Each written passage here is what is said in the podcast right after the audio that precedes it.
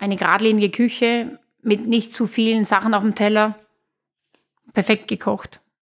Ein gewisser Ton muss auch herrschen, weil es muss auch funktionieren. Und, aber es muss immer normal bleiben, bin ich der Meinung. Und man muss auch menschlich bleiben und wie gesagt, man darf nie respektlos sein. Ich, zum Beispiel bei mir ist es so, dass die Mitarbeiter mich alle mit Sie ansprechen. Dann habe ich das Problem schon mal nicht, dass die einfach auch ein bisschen weg sind. Weil ich glaube, die gewisse Distanz ist auch wichtig, dass die wissen, das ist der Chef und das muss auch funktionieren. Ich bin immer der Meinung, wir sind alle nur Köche und ja, alles gut. Herzlich willkommen. Mein Name ist Daniel Fürk und ich freue mich, euch heute zu einer neuen Episode Gen Talk begrüßen zu dürfen. Mein heutiger Gast ist Sigi Schelling. Die gebürtige Österreicherin kochte 14 Jahre lang an der Seite von Hans Haas im legendären Tantris in München. Als Haas Ende 2020 aufhörte, verabschiedete sich auch Schelling und machte sich kurz darauf mit dem Wernickhof selbstständig. Inzwischen wurde das Restaurant mit einem Stern im Guide Michelin geehrt und zählt längst zu den besten Adressen der bayerischen Landeshauptstadt.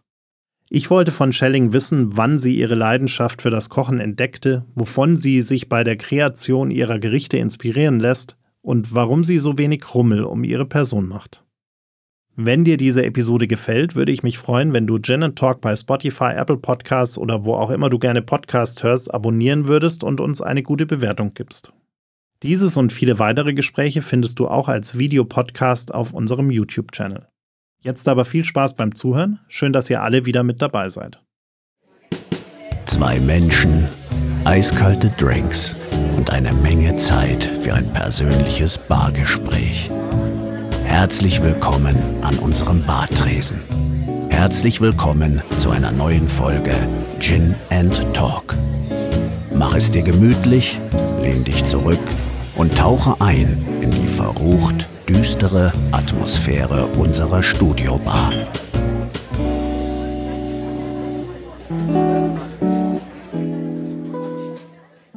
Liebe Frau Schelling, ich freue mich sehr, dass wir uns hier zusammensetzen können und ein wenig über den Wernickhof sprechen können, über Essen sprechen können und wie es zu all dem kam, was Sie in Ihrem Leben so machen. Herzlich willkommen. Willkommen, ich freue mich sehr. Sie haben gerade ein paar Tage Betriebsurlaub.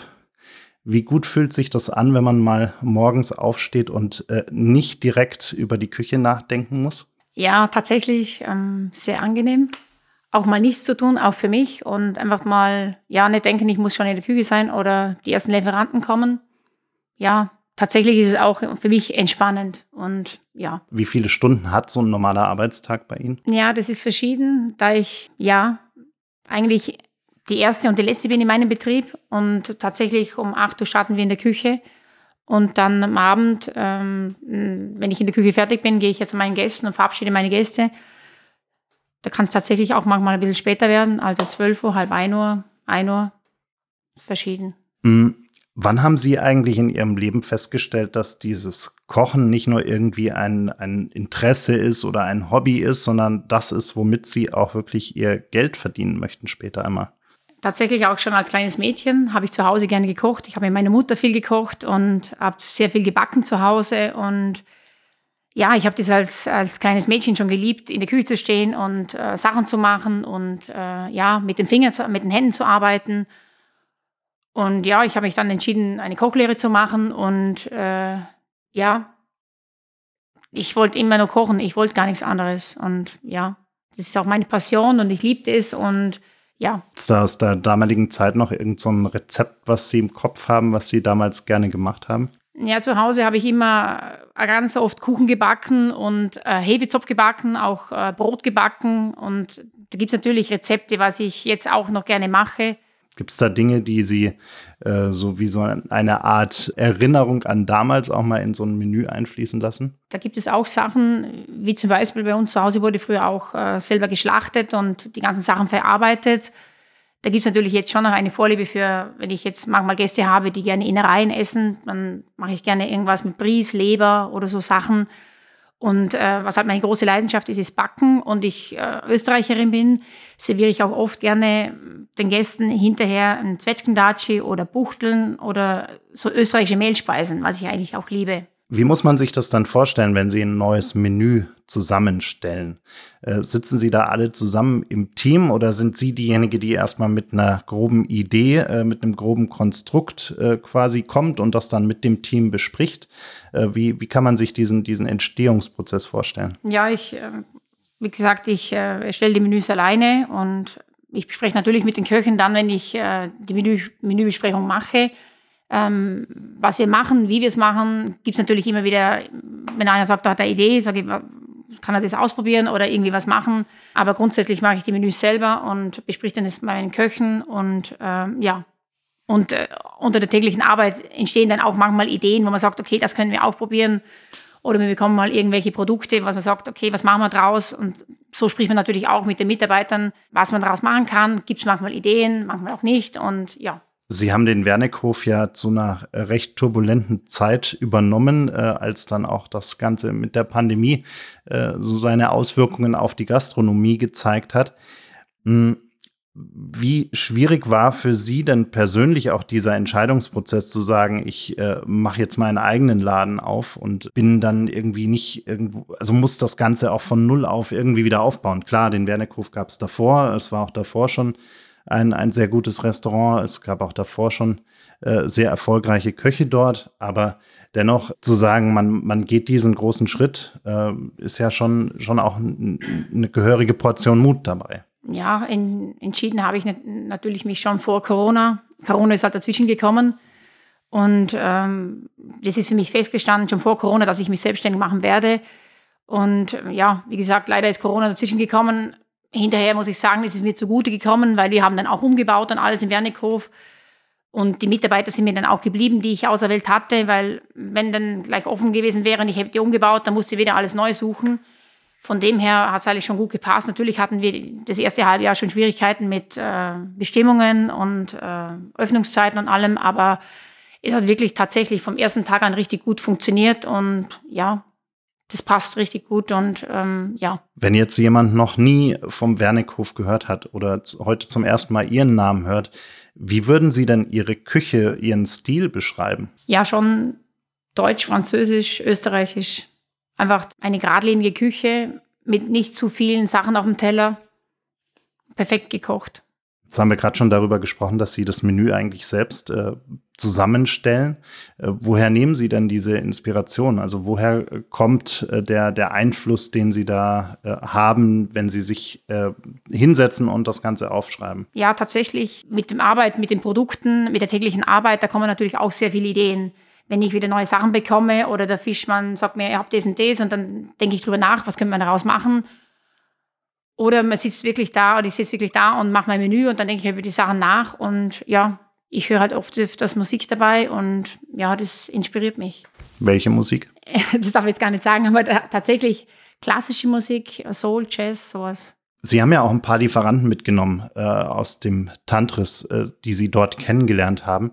Ähm, wie, wie wichtig ist denn auch diese, diese Beziehung, die man da über die vielen Jahre aufbaut? Weil die könnten ja auch sagen, na ja, ähm, gibt auch noch ganz viele andere, die auch äh, gute Sachen einkaufen wollen. Wir haben eigentlich genügend äh, Absatz sozusagen. Warum sollten wir da jetzt ein neues äh, Restaurant noch mit reinnehmen? Ist ja nochmal zusätzlicher Lieferweg und wie auch immer. Also es gäbe ja auch Gründe für die zu sagen, naja, eigentlich sind wir ausgelastet. Äh, und also wie, wie wichtig ist da diese Beziehung, die man über die ganzen Jahre aufbaut und wie, wie pflegt man die dann auch? Ja, die Beziehung zu den Lieferanten ist tatsächlich sehr wichtig dass ich mich mit denen äh, gut verstehe. Und ich war natürlich sehr glücklich, dass die Lieferanten, weil ich vom Tantras mitgenommen habe, mich auch jetzt äh, beliefern und ich mich mit denen gut verstehe. Das ist schon wichtig, weil die auch Top-Qualität geliefert haben.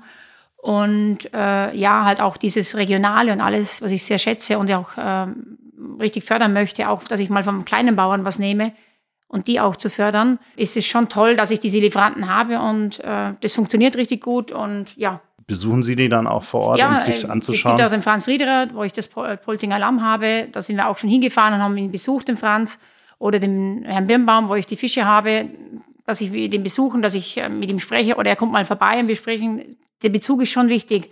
Oder ich habe da einen Bauern, bei dem, dem ich das Gemüse habe im Sommer und äh, die Tomaten, diese schönen Tomaten. Und ähm, ja, wir besprechen uns schon und ich fahre mal hin und sprich mit ihm, schaue mir die Sachen an und er zeigt mir andere Sachen das ist schon wichtig, weil ich muss äh, den Lieferanten schon kennen und wissen, wie der tickt und das ist für mich echt wichtig. Es hängt ja dann auch immer davon ab, was, also gerade auch bei der Menüerstellung, was dann auch gerade verfügbar genau. ist, oder? Also man muss ja da auch natürlich auch sehr, sehr saisonal, dass es jetzt im Sommer Tomaten gibt oder verschiedene andere Sachen und im Herbst dann wieder den Kürbis, die rote Beete und die ganzen Herbstsachen.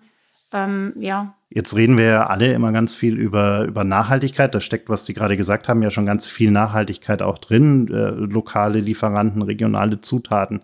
Ähm, welche Rolle spielt das für Sie auch ganz persönlich, dass äh, es eben nicht die verrücktesten Dinge sind, die man erstmal quer um die ganze Welt einfliegt und, und damit natürlich einen, auch einen ja. riesigen also, Fußabdruck hinterlässt. Für mich ist schon sehr wichtig, ganz ehrlich, weil ich auch diesen Tantris so erlebt habe und mit dem Herrn Haas äh, wie wir das so gehabt haben in Tantris, dass wir einfach da auch die Sachen vom, vom Fleisch, einfach vom Kopf bis zum Fuß, äh, alles, äh, bis zum Schwanz alles äh, verarbeitet haben. Und das führe ich natürlich jetzt in Wernikhof auch weiter. Und das ist schon wichtig, dass ich jetzt hier die Tomaten von hier habe, von, Bauern, äh, von den Bauern habe. Ich muss sie nicht in China oder irgendwo bestellen oder aus Frankreich oder irgendwo her, weil das brauche ich nicht. Und ich hole auch das Fleisch hauptsächlich aus Österreich. Also da mein Bruder einen Bauernhof hat und äh, zieht er mir die Sachen selber und da weiß ich halt auch, wo das herkommt, wie das erzogen wurde und wie das geschlachtet wurde. Und das ist einfach ganz wichtig in der heutigen Zeit. Und ja, auch die Hühner, wo ich aus Niederbayern habe oder wie gesagt das Lamm vom Riederer. Ich weiß, wie der Bauer ist und ich weiß, wie der die Viecher behandelt und das ist schon wichtig. Das ist eine ganz wichtige Sache. Und auch danach, wie wird es der Metzger geführt, wie wird es geschlachtet, ist alles total wichtig.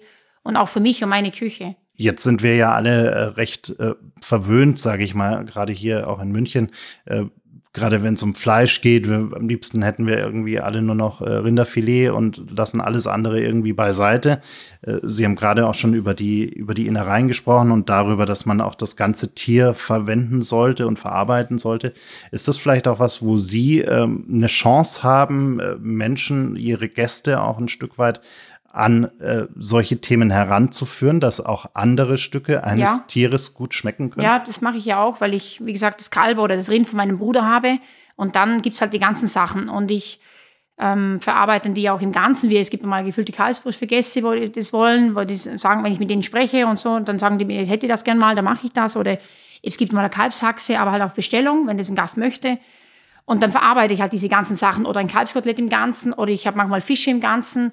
Und das kommt natürlich sehr gut an, weil das eigentlich eine eigenständige Sache ist, was ich mache. Und ja, das ist schon toll. Oder ich, ich äh, es gibt mal bei mir einen bayerischen Gockel oder ich habe auch manchmal die Gockeln vom Landsberg, da gibt es ein Kloster, die, äh, die ziehen da solche Gockel und es ist schon super, weil da weiß ich ganz genau, wo der herkommt und ich mache das halt im Ganzen, ich zerteile das nicht und ist schon toll, weil die Gäste, ja, die lieben das schon. Gibt es da Momente, wo Gäste auch auf Sie zukommen und sagen, naja, das hätte ich jetzt vielleicht ja. so nicht bestellt, aber jetzt war ich in der Gruppe dabei und der hat es vielleicht so und so bestellt für uns alle und ich fand es richtig gut? Es gibt, äh, ja, also das, äh, die Anerkennung ist schon da und die Gäste, die lieben das und es gibt oft Gäste, die mich verabschieden und dann sagen, ich habe das am anderen Tisch gesehen, ich hätte das auch gerne. Ähm, ja, dann müssen, wenn die Gäste das mit mir bestellen und sagen, ich möchte auch mal einen Fisch im Ganzen haben oder wie gesagt, diese Sachen im Ganzen habe ich natürlich nicht immer da. Also gerade wenn jetzt ein Kalb fertig ist, ist in den nächsten Wochen bekomme ich wieder eines, dann muss es natürlich wieder lagern und dann reifen und dann verarbeite ich halt wieder die ganzen Sachen und dann ist es schon toll und ich habe die Sachen halt nur da, wenn ich es habe und nicht das ganze Jahr, weil dann weiß ich auch, woher das kommt und wie das erzogen wurde. Jetzt wurden Sie ja auch mit einem Stern ausgezeichnet. Ähm, was, was bedeutet der für Sie eigentlich? Also Sie machen für mich den Eindruck, dass Sie ohnehin einfach machen, was Sie für richtig halten in dem Sinne und, und das ja auch sehr gut machen, nachgewiesenerweise.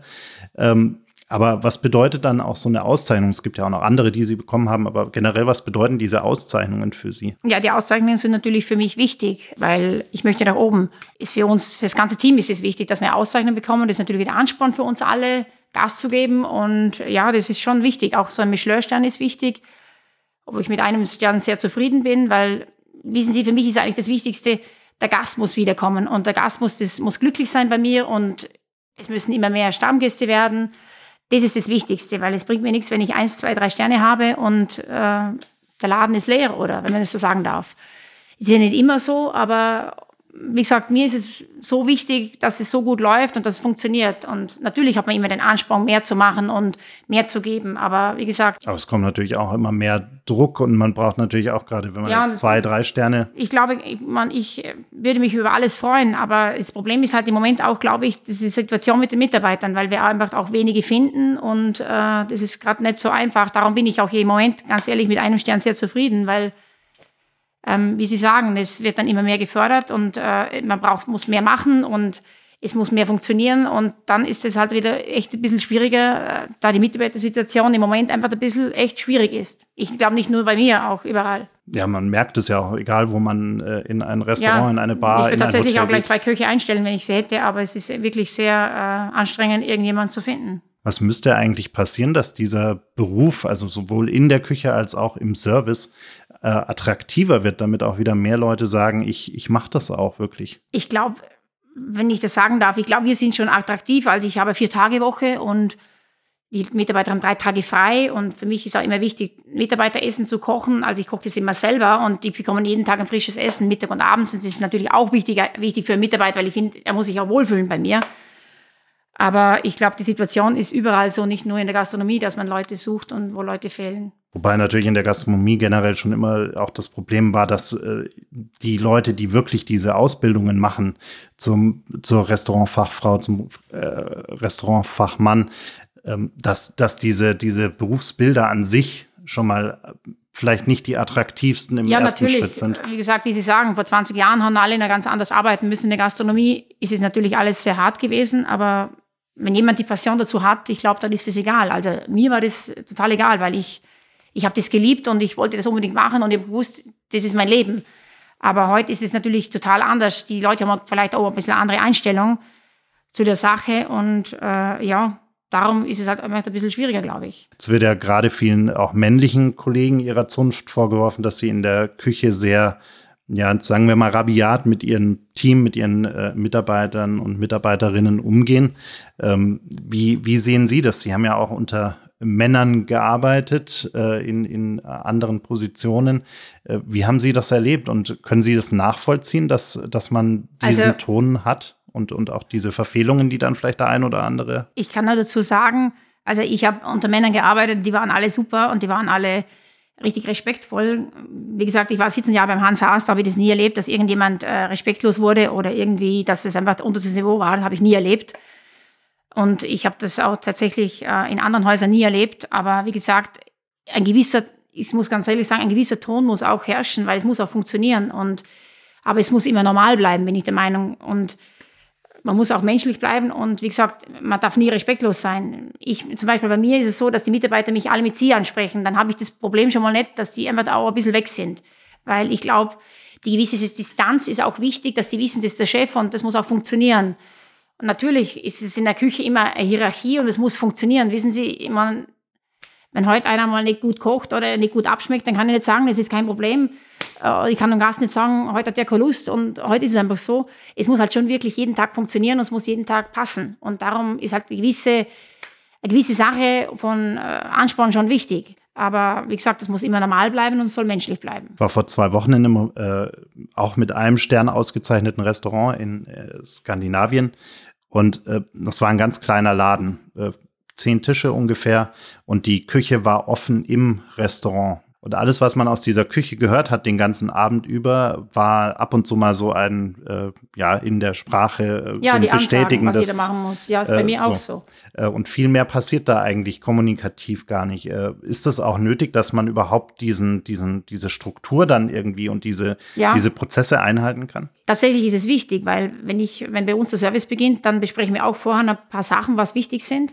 Und dann muss es funktionieren. Dann mache ich die Ansage und das muss dann auch laufen. Und die, die Leute müssen mir auch dann natürlich sagen, ja, ich mache das oder ist wichtig, weil, und es muss auch funktionieren. Weil, wenn, wissen Sie, wenn das zu locker wird, dann fangen die an zum Kaspern und dann, nee, es ist so, ich erlebe das immer wieder. Und dann ist die Konzentration weg und dann ist halt einfach so, dass dann einfach irgendwas nicht passt oder, und ich kann nicht dem Gast sagen, der andere war heute cool, äh, es funktioniert heute nicht, das geht nicht. Und darum ist es gewisse, wie sagt man da, die gewisse Haltigkeit in der Küche schon wichtig. Nicht nur in der Küche, auch im Service. Es muss halt dann, während die Gäste da sind, muss es funktionieren. Natürlich, am Vormittag bei der Vorbereitung sprechen wir auch miteinander oder es ist mal irgendwie lustig oder irgendeiner sagt irgendwas. Aber während, des, äh, während es also um die Sache geht, wenn der Gast da ist, wenn wir äh, die Essen servieren und die Essen kochen, dann muss es schon funktionieren. Und da bin ich schon auch sehr streng, muss ich ganz ehrlich sagen, weil das muss schon funktionieren. Gibt es da so einen Moment, wo Sie sagen, so und jetzt ist Schluss mit lustig, jetzt geht's los jeden Nee, Abend? das wissen ja auch die Leute mit der Zeit, wenn sie da sind, wissen sie, weiß ja jeder, was Sache ist und weiß ja jeder, wie es funktionieren muss. Und und, das heißt, ähm, sobald der erste Gast reinkommt, ist. Wenn der äh, Service äh, losgeht, das wissen ja alle schon, dann wissen ja alle, es ist Service und das weiß ja auch jeder dann, wo man mir anfängt, dass es, äh, wie, wie das läuft und das funktioniert dann auch richtig gut. Und das funktioniert auch, weil ich möchte das auch, weil ähm, ja. Wie geht man damit um, wenn man, wenn Sie dann auch merken, da kommt jetzt ein Teller, der, der passt gar nicht oder der, der übernächste passt dann auch nicht? Also wenn da wirklich mal irgendwas schief geht, was macht man in so einer Situation? Ja, da muss man reagieren. Da muss man halt sagen, okay, ich meine, ich, ich, ich kann nur dazu sagen, weil ich bin ein kleiner Betrieb, wir sind fünf Köche, sechs Köche in der Küche. Ich richte eigentlich alles mit den Köchen miteinander an, außer der Gartmanche und Patisserie. Aber wenn da mal ein Teller kommt, was mir nicht passt, wenn ich die immer passen, bis der letzte Teller draußen ist, bin ich in der Küche. Und dann sage ich schon was und sage, okay, reiße zusammen, das muss ein bisschen schöner sein oder pass auf mit dem und dem. Das, das ist natürlich, ich glaube, das ist, das ist normal. Ich muss die Leute auch führen. Und ich sage immer, es geht bei mir nicht um Regierung, es geht um Führung. Und ich muss die Leute führen und sagen, Leute, so läuft es und dann funktioniert es auch richtig gut. Meine, natürlich gibt es mal Tage, da funktioniert irgendwas nicht so gut oder ja. Aber das klären wir danach auch, wenn ich würde niemals während dem Service dann anfangen, einen Zirkus zu machen und sagen, du, das geht nicht so, dann, dann muss man einfach äh, die Ruhe bewahren und schauen, dass das dann funktioniert. Und natürlich spreche ich dann die Leute nach, nach dem Service und sage, Leute, so und so, das und das ist ja wichtig. Die müssen auch wie mir wissen, wie es laufen muss, weil sonst, wenn man nichts sagt, dann ist das alles äh, ein bisschen lockerer. Das muss schon funktionieren. Wenn Sie so ein neues Menü äh, starten, und das machen Sie ja recht regelmäßig, Sie haben das Menü geschrieben, dann kommen Sie damit zum Team, Sie besprechen das mit dem Team. Ähm, und dann wird erstmal wahrscheinlich losgekocht und ausprobiert, wie man das dann am besten auch umsetzt, oder? Haben ja, Sie genau. das davor schon mal ausprobiert? Ja, öfters äh, probiere ich Sachen vorher schon aus. Kommt immer darauf an, was es ist. Und dann teste ich halt manche Sachen und dann bespreche ich in der Früh mit den Mitarbeitern das Menü erkläre jedem, wie ich es haben möchte. Und dann wird auch öfters ein Teller mal angerichtet vor dem Service, dass das auch funktioniert, weil öfters ist dann beim ersten Tag, wenn das Menü neu ist, bisschen Chaos. Aber da ich selber jeden Tag vor Ort bin und jeden Tag in meiner Küche stehe und die Küche nicht verlasse, bis der letzte Teller raus ist, ähm, funktioniert es richtig gut. Wo und was gehen Sie eigentlich äh, selbst essen, wenn Sie mal kein äh, Mitarbeiteressen im äh, Laden haben und wenn Sie mal sagen, ich habe heute einen Tag frei, wie jetzt die nächsten Tage?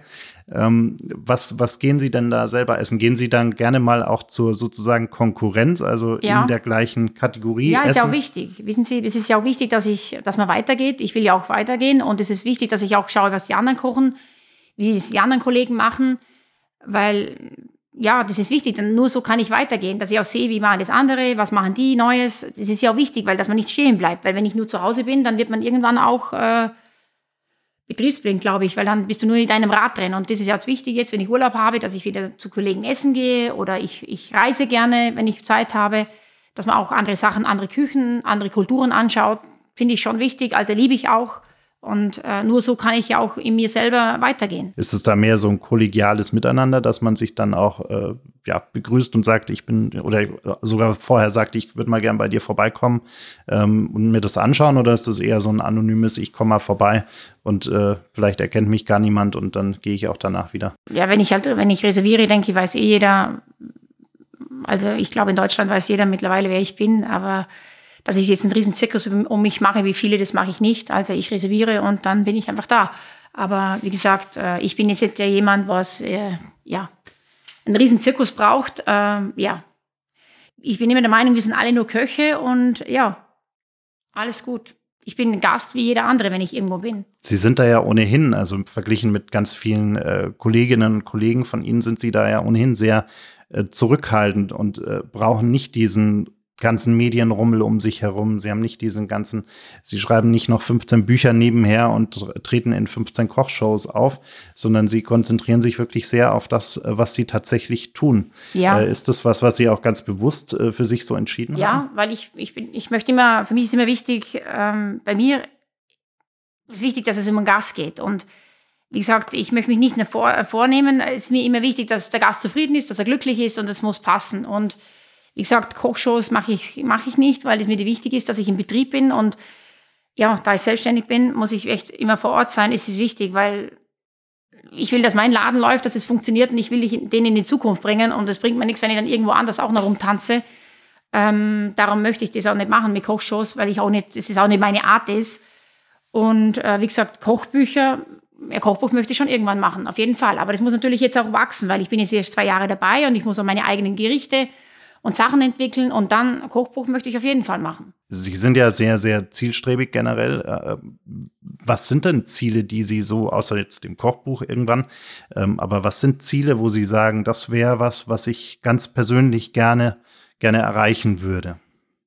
Mei, wenn ich jetzt über Ziele rede, ich weiß nicht, wichtig ist für mich einfach, dass ich, ja, dass ich meinen Laden, den Wernikhof, in die Zukunft bringen kann, erfolgreich und wie gesagt, dass, dass ich noch mehr Stammgäste bekomme, dass die Leute glücklich sind, die zu mir essen kommen. Das ist mir das Allerwichtigste. Und das ist eigentlich das, das Ziel von mir, weil es muss ja funktionieren. Und wie gesagt, das ist, glaube ich, für mich das Allerwichtigste, dass wir gesund bleiben, dass es funktioniert und dass man ja, dass man einfach in die Zukunft geht, in die Moderne geht und dass es äh, läuft. Gerade so ein Stern bringt ja auch viel internationales Publikum, weil Leute dann in eine Stadt kommen und einfach diesen Führer aufmachen und gucken, äh, wo gehe ich denn essen ähm, und, und sich dann auch davon leiten lassen. Ähm, ist dadurch Ihr Publikum, also Sie sagen gerade, die Stammgäste sind Ihnen ja sehr wichtig, aber wie international ist da auch äh, Ihre Gästeschaft sozusagen geworden? Ja, jetzt glaube ich, mit einem Stern ist es nicht so international. Also ich habe schon äh, wirklich, Gott sei Dank muss ich sagen, vorwiegend äh, Münchner oder äh, deutsches Publikum, so muss ich sagen, über das ich sehr glücklich bin. Ähm, ja. Wie, wie oft kommen denn diese Stammgäste, von denen Sie sprechen? Weil es ist ja normalerweise schon was, was man. Ähm, ja, ja, ich glaube ich glaub auch, dass ich eine Kühe kochen, was man jeden Tag essen könnte. Ich habe tatsächlich Gäste, die kommen jede Woche zu mir zum Mittagessen und ich habe viele Stammgäste, wo mittlerweile einmal im Monat gebucht sind und denen mache ich dann ein tolles Menü und ja, das ist wichtig für mich, weil es muss ja funktionieren und äh, ja. Viele äh, Kolleginnen und Kollegen von Ihnen haben sich ja äh, irgendwann auch mal bewusst gegen dieses Mittagsgeschäft entschieden. Also es gibt ja gar nicht mehr so viele auch Sterne-Restaurants, die dieses Mittagsgeschäft gerade in Deutschland machen. Ähm, ist das für Sie auch wirklich dieser Punkt, wo Sie sagen, das ist ein guter Weg, um, um auch Stammgäste zu äh, akquirieren und, und denen auch ein gutes Angebot für öfter zu geben? Ja, also das ist ja nicht nur Mittag. Ich habe am Abend ganz viele Stammgäste mittlerweile, muss ich ganz ehrlich sagen. Aber Mittagsgeschäft möchte ich nicht äh, missen, weil ich habe vier Tage die Woche, Mittwoch bis Samstag, Mittag und abends geöffnet und äh, das Mittagsgeschäft ist bei mir richtig gut. Also ich habe sehr viel Münchner Publikum, was zu mir essen kommt am Mittag und äh, ja, das möchte ich nicht missen. Mhm. Wenn Sie jetzt hier gerade ein paar Tage frei haben, äh, ist das so ein Moment, wo Sie sagen, okay, ich, ich rekapituliere auch noch mal so ein bisschen die letzten Monate und gucke, wo wir auch noch ein paar Stellschrauben ja. äh, anpassen können. Was, was haben Sie schon eine Idee, was man, was Sie verändern wollen äh, ab dem ersten Tag? ja, natürlich äh, überlegt man immer, gut, jetzt wenn man in Urlaub geht, dann muss man immer zuerst mal ein paar Tage runterkommen. Man muss auch mal, mal für sich selber äh, wieder nachdenken, was haben wir gemacht, wo wollen wir hin. Natürlich ist der Weg nach oben und ich bin auch sehr ehrgeizig und ich brenne dafür. Aber wie gesagt, es, es läuft sehr gut, es funktioniert gut. Natürlich muss man immer wieder denken, was können wir besser machen, was können wir anders machen, was können wir verändern. Und da gibt es schon ein paar Sachen, was ich noch äh, verändern möchte, aber ja, das wird noch nicht verraten. Jetzt haben Sie gerade das Wort runterkommen äh, angesprochen. Äh, wenn man sich so Schlafratgeber und ähnliches durchliest, dann hört man ja immer, naja, eigentlich sollte man mal ein, zwei Stunden, bevor man ins Bett geht, nichts mehr machen, nicht mehr aufs Handy schauen, keine stressigen Dinge mehr, einfach mal irgendwie runterkommen und so weiter. Jetzt haben Sie vorhin schon gesagt, es kann auch mal eins werden, bis sie dann irgendwann mal äh, in, ihrem, in ihrer Wohnung sind. Ähm, wie kommt man denn da runter, wenn man den ganzen Tag, also und ja auch fast jeden Tag die Woche, den ganzen Tag diesen, diesen, vor allem abends, diesen ja, Stress oder vor allem diese Anspannung ja auch hat, die ja auch nötig ist, um dieses professionelle Tun überhaupt möglich zu machen. Ähm, äh, wie, was machen Sie, wenn Sie äh, sagen, jetzt ist Feierabend und äh, jetzt würde ich dann auch gerne irgendwann mal gut schlafen, damit ich am nächsten Tag auch wieder Energie habe? Oder ist man da so K.O.? Für mich ist halt auch wichtig, dass ich ähm, am Wochenende, wenn ich frei habe, die drei Tage, dass ich zum Sport gehe, dass ich was tue für mich selber, das ist für mich wichtig, weil ähm, sonst würde es nicht gehen, weil der Sport und die Bewegung und alles ist für mich wichtig. Wenn ich, wenn ich vier Tage in meinem Laden stehe, Gut, ich, da ich selbstständig bin, bin natürlich auch äh, während meiner freien Tage immer wieder unterwegs in meinen Laden, weil es äh, verschiedene Sachen, was man machen muss und erledigen muss. Äh, da ist man eigentlich eh immer da, aber wie gesagt, die Freizeit und das äh, Freimachen ist mir schon, wird mir immer wichtiger. Umso älter dass man wird, spürt man schon, dass man das auch braucht und dass es wichtig ist. Und ähm, ähm, ja, am Abend, äh, wenn ich äh, während dem Geschäft, äh, wenn ich in meine Wohnung gehe, wenn ich fertig bin, ja, dann, gibt's, dann gehe ich gleich schlafen. Das ist für mich, das, da gibt es für mich nicht mehr rumchingeln oder irgendwas anderes machen. Das ist mir wichtig, weil ja, ich muss ja am nächsten Tag wieder fit sein und das mit dem Schlafen, das funktioniert bei mir wunderbar. Wenn Sie äh, Ihre eigene, äh, ist jetzt ein bisschen makaber, aber wenn Sie Ihre eigene Henkersmahlzeit wählen müssten, was würden Sie sich denn aussuchen? Ich weiß es nicht, wahrscheinlich vielleicht Lauchpüree Kaviar, keine Ahnung. Das ist ja so ein Klassiker vom Hans Haas, was ich auch bei mir im Bernikow weiterführe, weil das die Gäste lieben und ich glaube sowas wahrscheinlich. Wie häufig ist äh, Hans Haas schon zum Essen vorbeigekommen?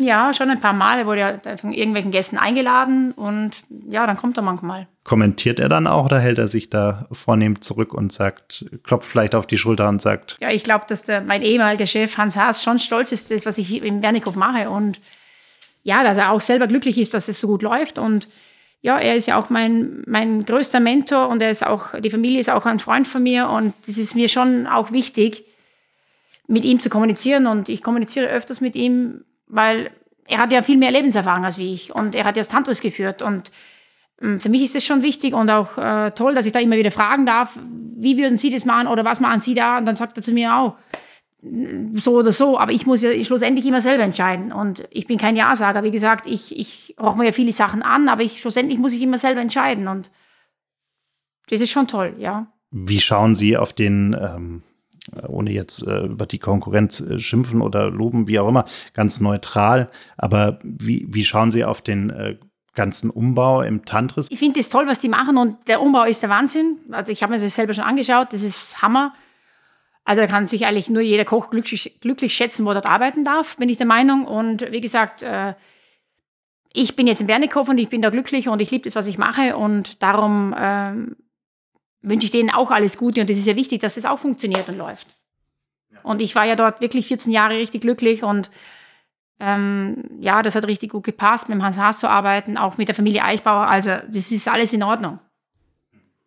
Klar haben sie sich anders entschieden und wollten was anderes haben, muss man auch im, am Ende akzeptieren, ist so. Und ähm, wie gesagt, schon im Nachhinein bin ich ganz glücklich, dass es so gekommen ist und dass ich jetzt in Wernikow bin und dass ich das, äh, ja, dass es richtig gut läuft und dass es funktioniert. Sie haben vorhin gesagt, Sie reisen auch gerne mal, wenn Sie äh, Urlaub haben, wenn Sie frei haben, um auch sich andere Küchen, andere Kulturen anzuschauen. Für wie innovativ halten Sie denn eigentlich unsere Gastronomie, gerade auch hier in, in München? Ja, ich glaube schon, dass es Hammer ist, was alle machen in München und auch äh, alle meine Kollegen, man schon, finde ich schon, äh, München ist schon, die haben schon alle Hammerküche und machen das echt super. Weil wenn ich wieder andere sehe oder andere Länder sehe, dann finde ich das schon toll, muss ich ganz ehrlich sagen, weil wie die, wie, die, wie die Köche kochen in München, wie intuitiv die sind, wie die weitergehen, wie die modern sind, glaube ich, in anderen Ländern oder so ist schon auch toll, aber in München machen es schon gut. Schon sehr gut.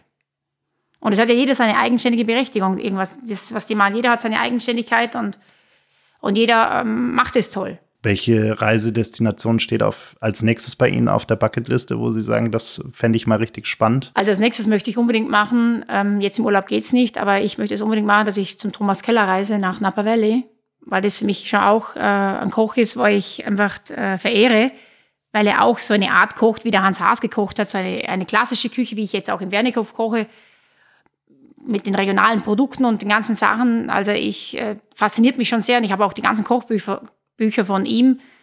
Das möchte ich mir schon als nächstes anschauen. Na, dann sind wir gespannt, was Sie äh, nach dem Urlaub umstellen oder vielleicht anpassen und äh, was Sie von der nächsten Reise mitbringen.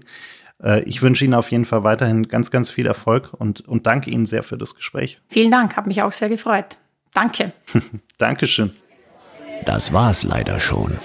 Die letzte Runde ist ausgetrunken, das Gespräch zu Ende. Vielen Dank fürs Zuhören. Bitte nimm Rücksicht auf die Nachbarn und sei leise, wenn du die Bar verlässt. Aber vergiss auf keinen Fall, den Abonnieren-Button zu klicken.